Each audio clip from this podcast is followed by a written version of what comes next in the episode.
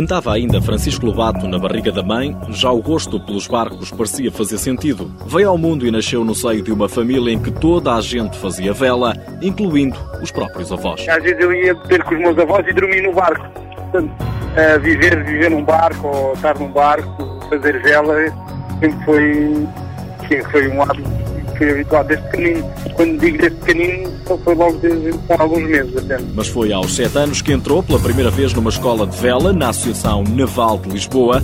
As provas surgiram pouco tempo depois e apenas com 11 anos foi ao primeiro campeonato do mundo. No tipo de vela que faz, a vela oceânica, um tipo de vela extrema em que está sozinho no alto mar, sem contacto nenhum com terra, completamente isolado, diz ter alturas muito boas, outras mas a pior situação aconteceu em pleno Golfo da Biscaia, entre o norte de Espanha e a costa atlântica francesa. A pior tempestade da vida de Francisco Lobato. Ondas de 8 a 10 metros, ventos de quase 100 km por hora, em que o barco se virou, foi um acidente.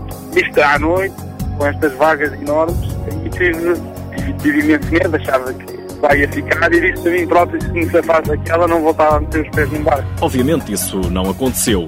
Conseguiu endireitar o barco, resolvendo o problema e continuou a fazer o que mais gosta, andar no alto mar. Às vezes quando o mar está calminho, disse momentos espetaculares, eh, a solidão não é, não vejo como uma coisa negativa. Temos também depois encontros com, com baleias, golfinhos, animais, pássaros, que quando está sozinho é espetacular e, e dão, dão bastante, animam bastante uma pessoa. Francisco Lobato nasceu em Lisboa. É aí, na capital portuguesa, que vive, mas por causa das provas tem passado grande parte do tempo fora do país.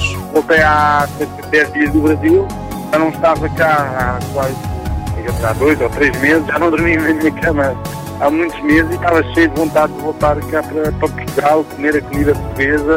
Só o simples facto de estar cá numa rotina diária estava cheio de disso. Como dá para perceber, os tempos livres quase não existem para Francisco.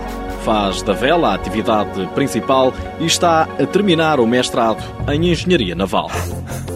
Francisco Lobato, 25 anos, várias vezes campeão nacional em várias classes, medalha de bronze no Campeonato da Europa de Laser, já conseguiu o grande objetivo. Venceu uma prova que requer a travessia do Atlântico de França até ao Brasil em solitário.